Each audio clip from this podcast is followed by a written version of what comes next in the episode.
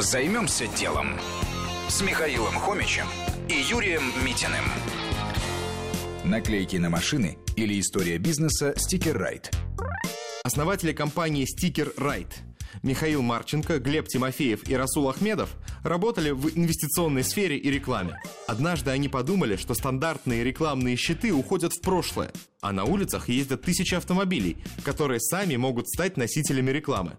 Начали с себя. Сделав первые наклейки на свои машины, они начали ловить взгляды в пробках. Тогда и решили бросить вызов рынку. Они сделали мобильное приложение для рекламы на частых авто. На запуск и раскрутку ушло около года и 500 тысяч долларов собственных средств. Как это работает? Сервис собирает предложения от рекламодателей и предлагает их водителям. Есть множество вариантов рекламных стикеров. Дальше автовладельцы выбирают рекламу, приезжают на оклейку, а потом просто катаются по обычным делам.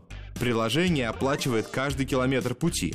В среднем это позволяет окупить затраты на бензин. Чтобы контролировать качество рекламы, компания следит за частотой машин и присутствием наклеек на месте. В зимний период водителям даже еженедельно оплачивают мойку. Что было дальше? Сначала ребята боялись, что будет сложно собрать много водителей. Кто захочет обклеивать свою машину? Но удивились, когда к ним приехал клиент на Porsche. Оказывается, некоторые готовы на все, чтобы выделяться. Приложение скачали уже больше 40 тысяч автовладельцев.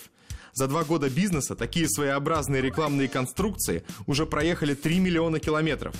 Рекламируется почти все, даже новые фильмы. Сейчас у ребят есть офисы в Лондоне и Лос-Анджелесе. На очереди Париж.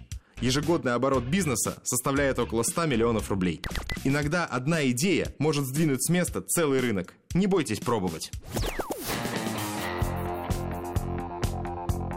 Займемся делом. На радио Вести ФМ.